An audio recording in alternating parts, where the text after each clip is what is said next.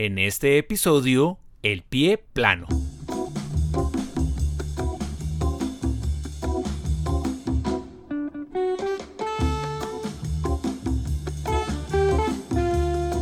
Bienvenidos a Doctor Rafita Radio.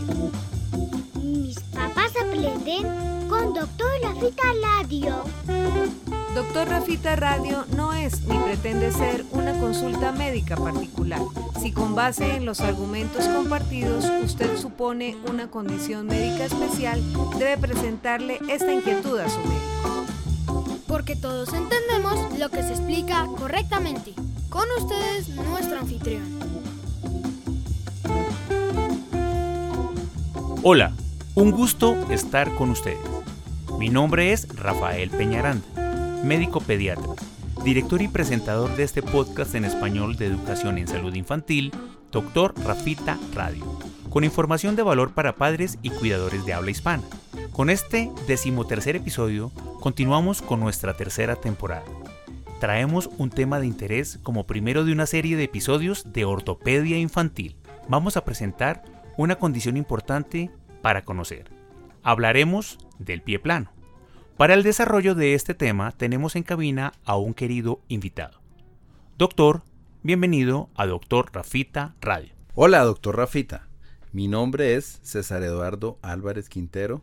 Soy ortopedista infantil de la Universidad Nacional de Colombia en la ciudad de Bogotá y soy el presidente saliente de la Sociedad Colombiana de Ortopedia Infantil miembro de la Academia Americana de Ortopedistas, miembro de la Sociedad Latinoamericana de Ortopedia Infantil, profesor, docente y, lo más importante, Rafita, 25 años en la práctica clínica viendo niños en su patología osteoarticular. Es un placer y un gusto estar en tu programa que cada vez coge más fuerza. Doctor César Eduardo, para entrar en materia, Cuéntenos, ¿qué es el pie? Bueno, Rafa, el pie es la estructura más lejana de la pierna que cumple una función muy, pero muy importante. Resulta que el pie es la estructura que recibe dentro del ciclo de la marcha tres fases. La primera es el golpe de talón, cuando es la primera fase de la marcha. El apoyo inicial. Exactamente. Después viene el apoyo el apoyo completo del pie que va a preparar el pie para la última fase que es la fase del despegue. Eso quiere decir que eh, el pie cumple una de las funciones más importantes de toda la estructura de la pierna en el organismo. Arranca por el equilibrio, pues uno está en la bipedestación o sostenido en las dos piernas y luego pues evoluciona hacia la marcha. Exactamente. Y prepara prepara la extremidad contralateral, o sea, la del otro lado, para el despegue que, va que está haciendo el ciclo inverso. Y así uno camina y corre y se desplaza. Y baila y juega y salta y nos ayuda a hacer a tener nuestra vida corriente como todas las actividades que hace la persona, el niño y posteriormente el adulto. Sí, el movimiento es fundamental. El pie tiene una estructura de huesos, tiene una distribución que cuando técnicamente uno en medicina la describe, está lo que es el tarso, el metatarso, luego vienen los dedos, esos dedos tienen unas falanges, pero centrados en el tema que nos trae, que es el pie plano, quisiera que nos contara un poco sobre el arco del pie, el arco plantar, eso que hace parte de la estructura normal, ¿qué función tiene? El pie no solamente está constituido por huesos, que es el pilar estructural, estructural de, de pie, no solamente huesos, también tiene tendones, también tiene músculos y sobre todo tiene ligamentos que une articulaciones dentro de los huesos que son cientos de articulaciones. Además de estas estructuras de tejidos blandos existe grasa. La grasa que está en la parte, sobre todo en la parte de, la planta del pie, donde está la planta del pie. Que es la base del pie, la planta es la base. Exactamente, es la base del pie y en las fases iniciales de la vida, esa planta del pie ayuda a colchonar o ayuda a amortiguar los golpes del pie. Quiero en este punto decirte que el pie está formado básicamente de dos pilares, que son los huesos de la parte interna del pie, que son los metatarsianos, y los huesos de la parte externa, que se van a unir en la parte de atrás del pie, que es el talón, o lo que nuestras abuelas decía el carcañal. Entonces, todos esos huesos están unidos por ligamentos y por estructuras muy rígidas que mantienen el pie como una sola unidad. Entonces, la parte lateral, la parte posterior del pie y las partes de adelante forma una especie de triángulo. Esa, ese triángulo es la estructura del pie y la parte más interna, lo que nosotros llamamos la parte medial del pie, es lo que se va a formar, eh, lo que se denomina el arco plantar del pie, que debe tener un cierto grado de elevación o de altura para ayudar a que el pie tenga una dinámica y una función mucho más efectiva. Eso quiere decir que cuando esa parte interna del pie se pierde, es lo que nosotros llamamos el pie plano. Y quiero aprovechar para que entiendas que cuando tiene la, contraparte de ese pie plano, se llama el pie cabo, que es cuando tiene muchísimo arco que no es el tema por lo que estamos hablando hoy, pero también quiero que sepas que existe, o sea que ni mucho ni, ni poco. El arco plantar es también conocido popularmente como la llave del pie o el candado del pie. Exactamente, es lo que nuestras abuelas eh, decían, es el candado del pie. El candado del pie es la parte interna del, del pie que se empieza a formar después de los tres años. Y quiero decirte esto porque muchísimas mamás llegan a nuestro, o abuelas llegan a nuestra consulta preocupadas que porque el niño tiene seis meses y tiene pie plano. Sí, correcto. Llegan muy preocupadas. Resulta que nosotros tenemos que decirles que ese pie plano, que es normal hasta los tres años, que no se preocupe porque no tiene el candado antes de los tres años, que es un, que en realidad es un cojinete de grasa, que es muy pronunciado, que después de los tres años ese cojinete de grasa va disminuyendo, va desapareciendo y va dejando el arco plantar normal del niño. O sea, es un falso pie plano. En realidad es un pie plano ah. verdadero, pero así tenga el pie plano verdadero, no quiere decir que sea una enfermedad o que sea anormal o que sea un motivo de preocupación de los padres. Hay un momento de la vida también en que ese arco plantar está, digamos, visiblemente estructurado, pero cuando el niño camina el peso hace que desaparezca. ¿Cómo se llama ese momento? Sí, eh, ese arco plantar puede desaparecer por muchas causas. En nuestro medio cada vez vemos más los niños obesos que por el sobrepeso se paran y ese arco plantar se colapsa. Y el colapso del arco plantar puede traer una serie de consecuencias clínicas o de manifestaciones en el niño que puede producir cansancio, puede producir dolor, puede producir molestias y es un motivo de consulta muy pero muy frecuente, Rafita. ¿Hay un solo tipo de pie plano? Bueno, el pie plano tiene varias clasificaciones. Es decir, que cuando el pie tiene su arco normal, es un arco que nosotros lo miramos en el consultorio. Cuando ese arco plantar está levemente disminuido, nosotros lo clasificamos como un pie plano grado 1. Cuando el arco plantar no existe, o sea que cuando nosotros vemos un cuadrado, podemos decir que es un pie plano grado 2. Y cuando el arco plantar está evertido, está salido, o sea que los niños ven el pie espichado, como un rombo. Como un rombo, está espichado, es un grado 3. Por supuesto, es importante que el pie plano no viene solo. El pie plano viene y trae unas características clínicas en el niño que casi siempre vienen acompañadas.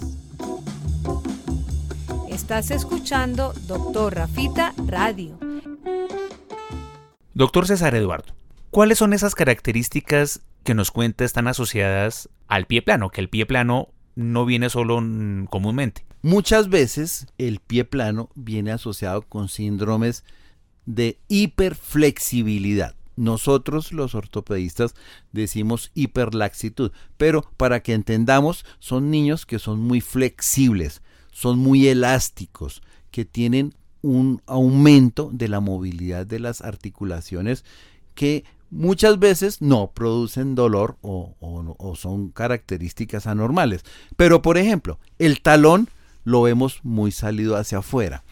Algunas veces, casi siempre está asociado con un genuvalgo o lo que comúnmente llamamos las rodillas juntas. Son niños con rodillas juntas. Rodillas juntas y pies apartados. Exactamente, rodillas juntas y pies apartados. Eh, los, los cubanos dicen paticruzados, para que entendamos, y son niños que son muy flexibles. Y en ocasiones la tibia, o sea, la tibia que es el hueso que está entre la rodilla y el tobillo, está girado hacia afuera, que son características que están asociadas. ¿A qué edad entonces un ortopedista puede diagnosticar de una manera, digamos, real que el paciente, que el niño, tiene un pie plano? Bueno, como te dije, Rafita, el pie plano se puede diagnosticar desde el recién nacido. Pero eso no quiere decir que sea anormal, porque lo quiero ratificar. El pie plano es normal, o sea, el arco plantar en la parte medial o la parte interna del pie va a permanecer hasta los 3 o a veces 4 años de edad en los niños. Lo importante no es que esté el pie plano, sino en qué niños o en qué pacientes esta condición se vuelve anormal. A los papás, a los cuidadores les preocupa el diagnóstico o la impresión que tienen del pie plano porque pueden interpretarlo como una deformidad. El pie plano limita funcionalmente, el paciente tiene dificultades en su crecimiento, el pie plano duele, por ejemplo? Bueno, Rafita, es una interesante pregunta eso que me acabas de decir. Resulta que hay muchos adultos que tienen pie plano y nunca se han dado cuenta. Hay algunos niños que tienen pie plano y no les produce ninguna molestia, no les produce ningún dolor, no les produce ninguna incapacidad.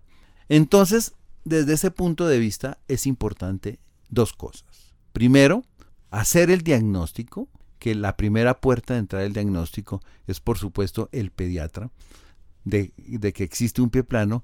Y segundo, cuándo se debe tratar y cuándo no se debe tratar el pie plano. El pie plano que puede ser sugerido a través de la exploración, del examen que uno lo ve, necesita confirmaciones de algún tipo. O sea, ¿hay exámenes complementarios como radiografías o algo especial? Bueno, nunca recomendamos tomar radiografías en el pie plano, porque quiero que sepas que existen dos tipos de pie plano. El primer pie plano es el pie plano flexible o laxo o elástico, que es el que tiene el 90 o 95% de los niños, y el otro pie plano, que es el pie plano rígido. Afortunadamente, es el pie plano menos frecuente, pero es el pie plano que nos causa a nosotros los ortopedistas más dolores de cabeza, porque es el único pie plano en que en algunas ocasiones requiere algún otro tipo de tratamiento, como por ejemplo el quirúrgico. O sea, a veces se opera el pie plano. El pie plano rígido es el único pie plano que se opera o el pie plano elástico o, o flácido o el pie plano postural que produce mucho dolor. Es el pie plano únicamente que se opera. Afortunadamente, y quiero, no quiero hablar de cirugías en este momento, Rafita, porque quiero dejar en el ambiente que el pie plano casi nunca se opera. En casos muy, o sea, muy, que no muy es patológico. El pie plano no es patológico. El pie plano no es patológico. El pie plano es normal hasta los tres años y se debe tratar únicamente cuando produce dolor, cuando produce molestias, cuando es sintomático. Entonces, para eso más adelante vamos a hablar qué se debe hacer en ese caso. O sea, puede persistir en el tiempo como una variante normal de la anatomía humana. Hay muchos militares ahora que tienen el pie plano y están trabajando en nuestro territorio nacional defendiendo con el pie plano. Ya no es como antes. Quiero, e, es un mito, es un mito decir que el pie plano produce incapacidad, que produce discapacidades. No, eso no es cierto. El pie plano es, es una condición que se puede manejar y, puede, y que tiene muchos, muchas soluciones y que tenemos herramientas a nuestra mano para ayudar a mejorar a este tipo de pacientes. Doctor César Eduardo, para claridad e ilustración de, de nuestros padres y cuidadores, ¿cuándo entonces se debe tratar el pie plano? ¿Y, cómo lo hacen? Bueno, Rafita, definitivamente si el pie plano no produce dolor y no produce molestia, no se debe tratar. No se debe tratar de poner aditamentos dentro de un zapato en un niño que no le produce dolor porque podemos empezar a, generarle molestias en el colegio. Entonces, en el niño que se cansa, que le duelen las piernas, que se queja de dolor en la planta del pie, formulamos y ordenamos unas plantillas que deben ser ordenadas por el ortopedista porque nosotros tenemos nosotros tenemos en el consultorio un aparato que se llama el podoscopio donde podemos clasificar bien el pie para poder formular esas plantillas. Deben ser formuladas por el ortopedista.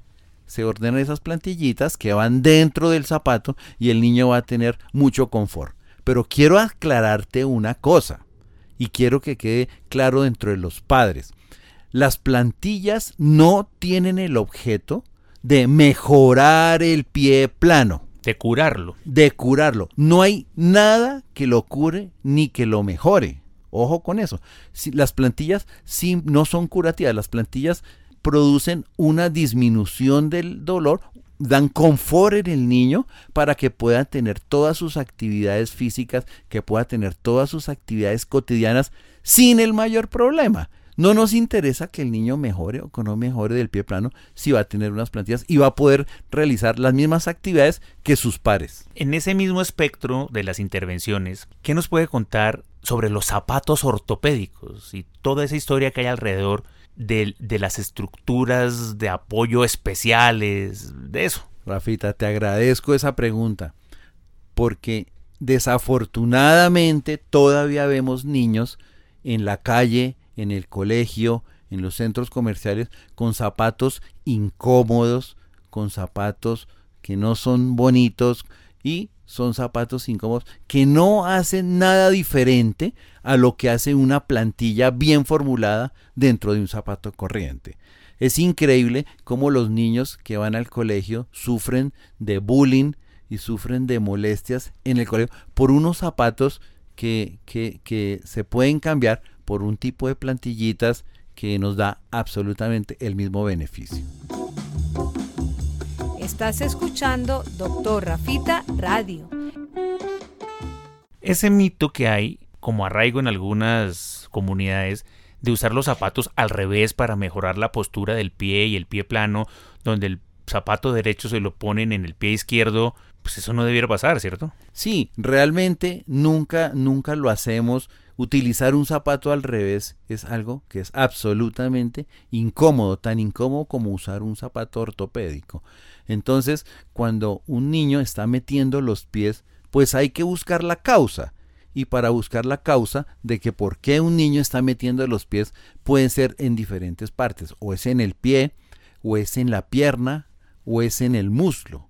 Entonces hay que encontrar la causa para poderla tratar. Y para eso, para eso están los pediatras y para eso estamos los ortopedistas para poder hacer un tratamiento adecuado dependiendo de dónde se encuentra el problema. La creencia de que los niños que se la pasan caminando descalzos terminan deformando los pies o que eso favorece incluso el pie plano, ¿qué realidad tiene? Hombre, Rafita, qué, qué buena pregunta. Quiero decirte que el zapato, el zapato es un adminículo de la modernidad, de la contemporaneidad. Recuérdate que la, la, la humanidad entera siempre caminó descalzo. Los indígenas, las, los, los habitantes en el África pues nunca usaban zapatos. Pero sí quiero decirte que caminar descalzo, caminar descalzo en el niño pues no es tan malo. Caminar descalzo estimula los movimientos de las articulaciones de los pies, en algunas ocasiones fortalece los pies. Sí, es cierto que yo recomendamos a los niños de que usen el zapato básicamente para que le protejan sus falanges y no se tropiecen con lo que siempre se choca. estructura protectora. Exactamente. Y para que no resbalen de pronto, ¿no? Hay algo antideslizante no, y, en la estrategia del zapato. Y el zapato tiene una función importante. Entonces, no es usar cualquier zapato en el niño y para eso nosotros recomendamos que el zapato, estoy hablando del zapato corriente, sí, o mucho cuidado, no el zapato ortopédico, porque el zapato ortopédico... No, el zapato del día a día. Exactamente. El zapato debe tener una flexibilidad en la suela que está determinada, debe flejarse en el centro del zapato, el cuerpo del zapato también debe tener un tipo de características y algo muy importante, el zapato no debe usarse ni una ni dos tallas más grandes. Ah, el zapato era otra pregunta que yo tenía pendiente. El zapato del niño debe ser Justo. de su talla. Interesantísimo el desarrollo de este programa. Doctor César Eduardo, para, para cierre ya de, este podcast, como primero de una serie de ortopedia infantil que vamos a hacer con usted, ¿qué nos quisiera recomendar o, destacar ya para, para terminar el programa? Bueno, entonces, para que los papás se lleven a casa, primero, existe el pie plano más frecuente que es el pie plano flexible o postural, que es el más frecuente. Y ese es el que tenemos todo, es el pie plano que corrige, el pie plano que corrige con unas maniobras que nosotros hacemos en el consultorio, como por ejemplo pararse en puntica de dedos. Ustedes se dan cuenta que corrige. Cuando esa función, cuando esa, ese arco plantar interno no corrige en punta de dedos, usted puede sospechar un pie plano rígido, que es afortunadamente menos del 10%. Y el pie plano rígido se puede presentar por por barras tarsianas que son deformidades o eh, congénitas que aparecen en el pie o por secuelas de trauma o por, por secuelas de infección y en muy raras ocasiones por lesiones tumorales. Segundo, no se debe tratar si no duele. Y tercero, si el ortopedista decide tratarlo, con unas plantillas es más que suficiente. Mm, bueno, doctor César Eduardo, muchas gracias por haber atendido esta invitación y por comprometerse a seguirnos acompañando en el desarrollo de estos podcasts de salud infantil. Bueno, para despedirnos quisiéramos saber cómo lo encuentra la gente, cómo encuentra la gente al doctor César Eduardo Álvarez Quintero. Bueno, doctor Rafa, muchas gracias por la invitación de nuevo. Eh, estoy siempre a tus órdenes para ti, para toda, toda tu audiencia. Me pueden encontrar en mi consultorio. El teléfono es el fijo 570-4688 en la ciudad de Bogotá o al celular 302-320-5239. En el próximo episodio de Doctor Rafita Radio hablaremos de los riñones de sus funciones y de los cuidados en los niños, de cómo protegerlos manteniéndolos sanos durante su principal etapa de desarrollo. Nos acompañará en cabina una importante invitada, la doctora Carmen Rodríguez, quien como nefróloga pediátrica nos enseñará de todo esto con su valioso conocimiento y habitual alegría. Doctor Rafita Radio es un podcast grabado en el estudio del doctor Rafael Peñaranda con la asistencia de la doctora Viviana Fajardo en la presentación, de Simón Peñaranda en la ingeniería de sonido y de Sara Sofía Peñaranda en el arte gráfico. Recuerden que pueden encontrar información en Facebook, Instagram y Twitter como Dr. Rafita y en LinkedIn como Rafael Peñaranda. En las próximas semanas, ya el universo se ampliará con www.doctorrafita.com la producción de este programa agradece permanentemente la asesoría del Dr. Jorge Enrique Zamora en Colombia y del Dr. José David Gámez en los Estados Unidos de América. Un abrazo para todos y nos encontramos en la próxima transmisión de este su podcast.